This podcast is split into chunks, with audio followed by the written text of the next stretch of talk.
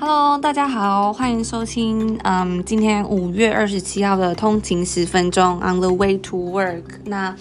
我们是今天是第一次录，也是试录。那今后也会多跟大家分享在国际上或是北美洲的新闻，还有有趣的事情。嗯哼，没错没错。对，然后嗯，因为我们是在加拿大念书，所以我们也会主要分享比较多是在这边的新闻这样子。嗯、对，那今天我们要分享的第一件事情呢，就是在卑诗省一件很大的新闻，就是孟晚舟案这样子。因为五月二十七号呢，就是公布了就是这个判决。那关于孟晚舟的引渡案，就是加拿大的法庭裁定，这个华为的孟晚舟案是符合双重犯罪的标准，所以他会继续做这个引渡的程序，这样子。嗯，所以这个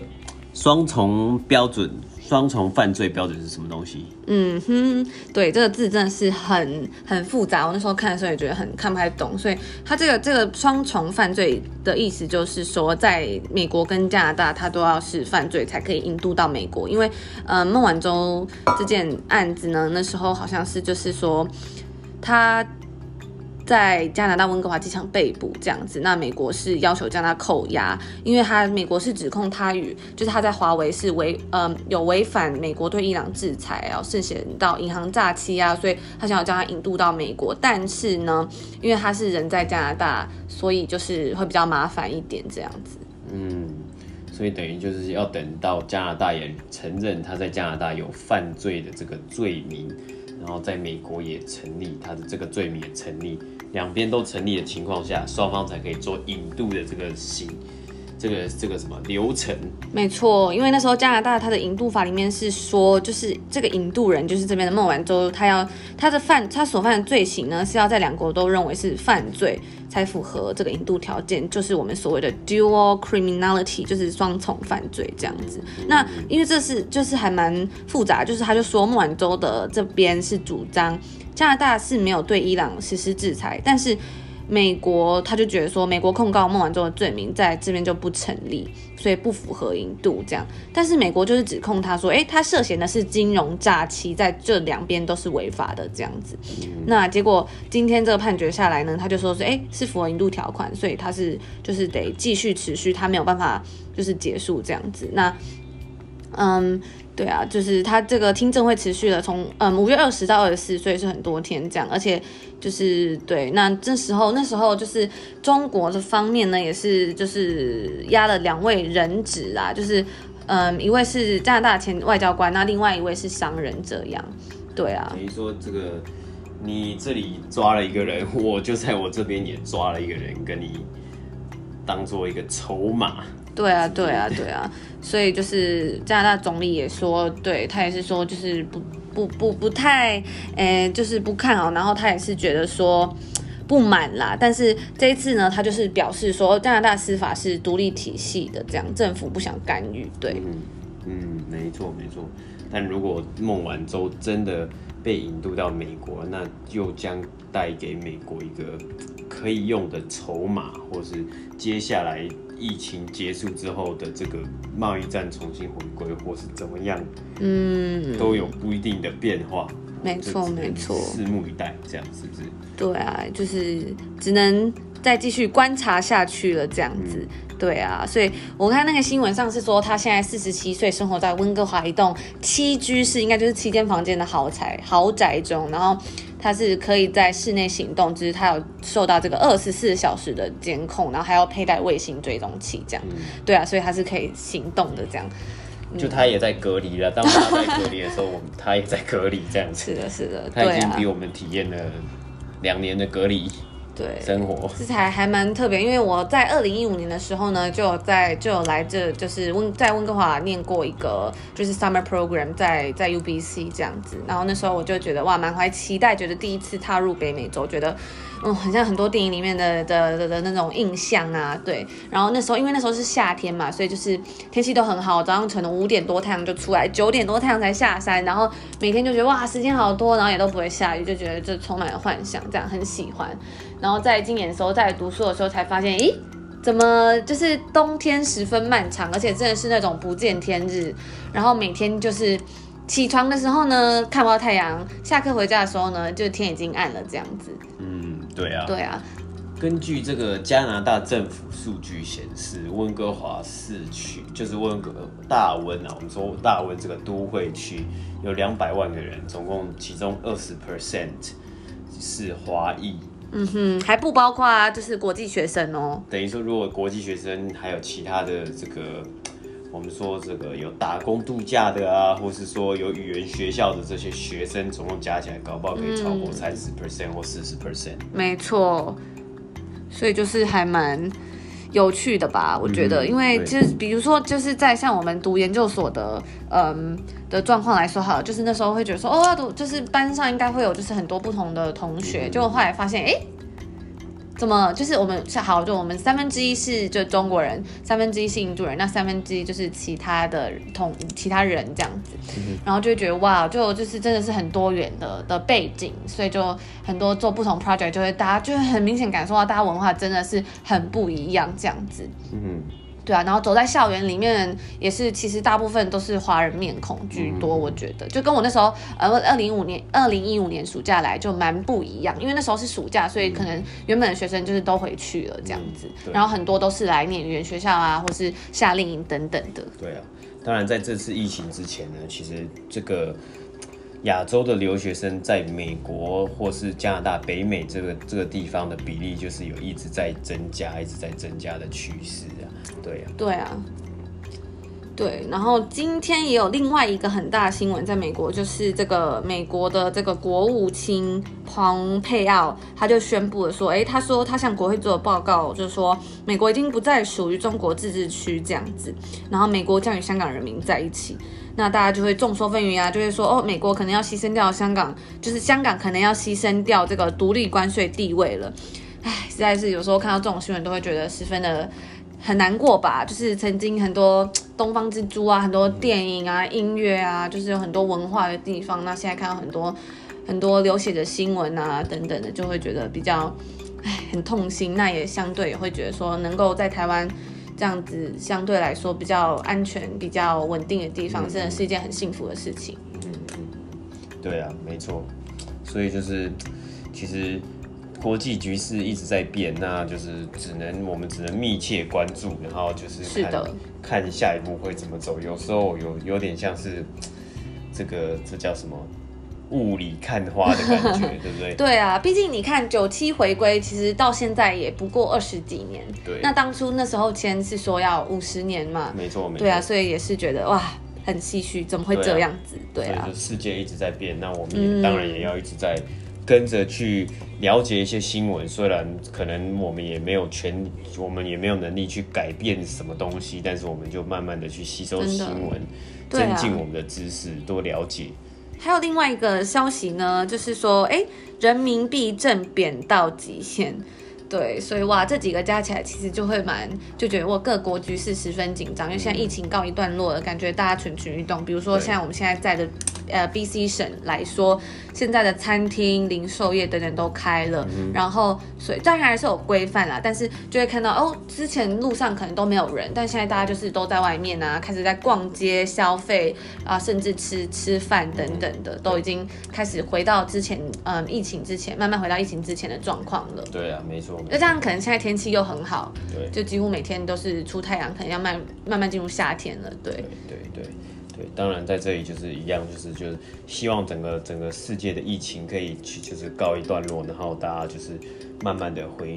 回归正常，然后变得更好，这样子。对啊，那大家也有说，就是因为香港目前现在的状况，那加上哎，这次美国这个国务卿发表这个新闻，五月二十七号嘛，对。那孟晚舟案也是在五月二十七号这样宣布，所以大家就会觉得说，哦，美加联手似乎在声明什么了。对，对，所以我们就拭目以待吧。没错，没错，好，我们就拭目以待。那今天在北美的这个市场呢，股市呢，有一个新闻，就是 GE 这个 General Electric。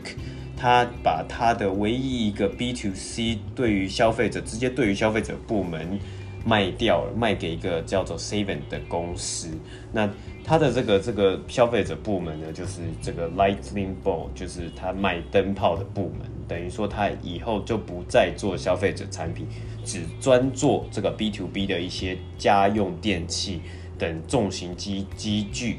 那像是在我们这个 BC 呢，我们这里有很多大楼，我们这有很多公寓呢，里面都是使几乎都是使用 GE 的冰箱、呃洗衣机、洗碗机、烘衣机这些东西。那这个呢是才是 GE 的本业啦。那它的旨意意旨呢，就是将这个七百多个人的这个分布呢，把它砍掉。那因为它的这个灯泡，其实我们可以知道，灯泡就一颗嘛，它的这个一一一颗也赚不了多少钱，它的这个 它的这个 margin 其实是蛮低的啦。那对于这个 GE 来说，其实没有什么。不是一个这个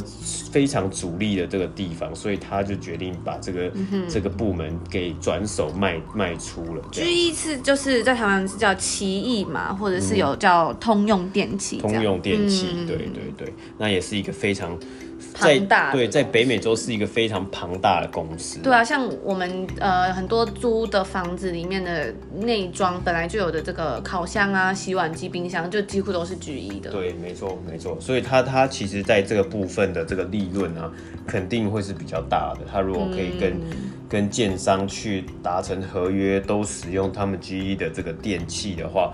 其实 比你卖一颗灯泡、两颗灯泡还。还来得赚钱这样子，嗯、那说到灯泡赚钱呢，也不是没有，像是飞利浦呢，它这个公司因为看到了灯泡只有这么短少少的这个利润，所以他们就想出了一个这个灯泡的服务，或是说你可以讲灯的服务，亮，这个叫什么？光的服务，光的服务，light service，哦，所以光的服务就指的意思是说呢。他希望你不要再次去买灯泡，而是一个用订阅，有点像订阅的感觉吧，就是订阅订阅你这个服务，那他就会帮你就是量身定做，你需要多少光啊？你需要你这里的采光，你要白光，你要黄光，嗯、那你灯泡坏了，你就跟飞利浦说，啊，飞利浦就。来就是来帮你补这样子，哇！所以他他其实就是他所谓这个飞利浦，就是叫做卖他在卖这个照明服务，照明服务对，取代卖灯泡这样。其实他好像是在二零一五年就有这个这个消息，没错没错没错。对，等于说他们呃这些公司其实，在面临新的科技出现，然后新的商业模式的时候，也要去想着怎么去创新，怎么样达到他们这个所谓永续的经营，节能减碳，节能减碳这样子。那也有一个好处是，如果做一个这个照明服务的话，他们可以更清楚的知道每一家每一户他们使用灯的情形，嗯、也可以去帮助他们在做这个呃销售的 pro, pro, projection 的时候呢，可以更加的清楚，而不是只是去算说哦，我这一季会卖。多卖五百个灯泡，嗯，对，就是比较克制化，没错，比较克制化，嗯、那也是一条龙的服务，这样子，整个都包下来了。嗯，我我我刚刚也有了解到说，哦，它这个是比较偏向是给这种商业大楼设计的。嗯，那它是说使用者你不用买这个灯泡，对，你是用租的哦，对，就还蛮酷的。嗯，然后你是用就是看你用照明。照明的用量用多少，你就用这个量来付费，就是用多少付多少啦。对，就使用者付费这样子的感觉。嗯、对，而且就对飞利浦来说，这个这个这个概念应该也是比较永续经营，他就可以知道说，哎、欸，哪个哪个东西是比较容易坏掉啊，哪个东西是比较有缺点，他们就公司内部也比较好来更改这样，而不是说可能消费者坏了，我就要去买一个全新的啊这样子。嗯嗯嗯，对，没错。没错，哇，那真的是一个很酷的概念呢。对啊。对啊。好，然后最后一个我们要分享一个有趣的消息，就是呢，BC 省的斑点虾要来啦，就是 Spot Prawn，我们已经等了好久了。我们去年去年嗯，我就一直想要吃这个，因为这是在嗯西岸专属，就是有的这个虾子。然后呢，有一次我就去一个一个嗯港式的火锅店，然后就想要吃这个斑点虾，因为它有卖，我就问了服务生说，哎，那这个斑点虾这样一磅多少钱？没想到他竟然跟我说一磅要七十块，我觉得就是有一点不可置信，对，嗯、因为我们平常在超市来说，大概斑点虾只要，大概一般来说这个虾子，一般的虾子啦，一般的虾子在超市大概十块到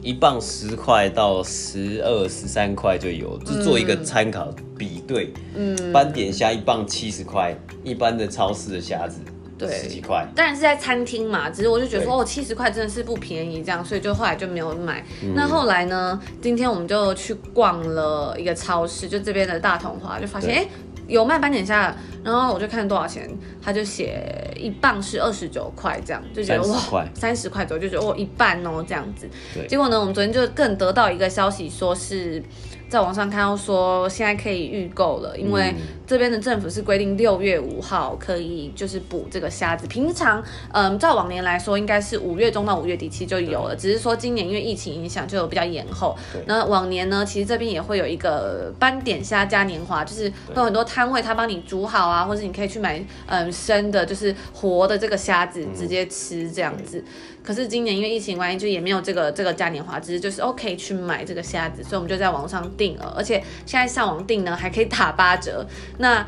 结果我就看，哎，到底就是哦九折九折，对，不好意思，然后就看这样到底要多少钱？没想到一磅竟然只要十八块。没错，然后就想到哇，去年冬天的时候在餐厅一磅是七十块的价钱，对，而且对啊，就觉得我是真的是很苦这样。在这里我们也可以看到一个很很很有趣的商业现象，就是往年通常这个这个季节可能五月就开了，到六月底七月大概十个礼拜的的的这个季，呃，大概大概四到六个四到六。四到六个礼拜的季节，但是现在比较晚开嘛，但是它可能时间还是有比较压缩，然后或是说连这个这个嘉年华会也不开了，等于说它的需求呢，是不是就是它的他的这个他的这个需求，或是他的客源可能就没有那么多，那他是不是就是因为这样子要做更多促销来让消费者购买，这样子吸引消费者购买啦？也是不无可能啦，对啊，对有可能，有可能是一个这样的，是是这样子的这个策略，所以我们有机会可以买到一个比较便宜的价格，或是打折的价格。真的是很期待，到时候如果真的吃到了，再跟大家分享好不好吃。我们还要去一个，嗯，去码头拿，因为现在只要上网，嗯，上网预购的话，它有好像有两个地点可以取货，两个码头，嗯、一个是在 Richmond 的，一个是在，嗯，市区的 False Creek 这样子。对，对我也不知道第一次使用这个 Podcast 不知道怎么分享，我再想办法把那个链接或什么的，就是对，不然大家可以去查这个，嗯，好像叫 BC Spot Prawns，对，就是上网订购就可以，嗯、然后它到时候就会提醒你去取货，但是像我是六呃五月底嘛，就五月二十六昨天订的，然后他就说现在竟然是要到六月二十三才可以取货了，嗯、因为它是六月五号出海嘛，可是可能已经很多人开始预购，他、嗯、可能每天有限量，所以一定要等到六月底才能拿到了。对，对没错，没错，等于说我就是吃到，如果还想再吃，就已经没了呢，就要等明年了。是，没错。对啊，哇，好，那就是以上是我们分享今天分享的几个有趣的新闻。对，那之后如果大家有什么想要听的，或是有什么想要讨论的话题，也欢迎就是在评论处留言，或者是给我们知道这样子。没错，谢谢收听，谢谢收听，拜拜，拜拜。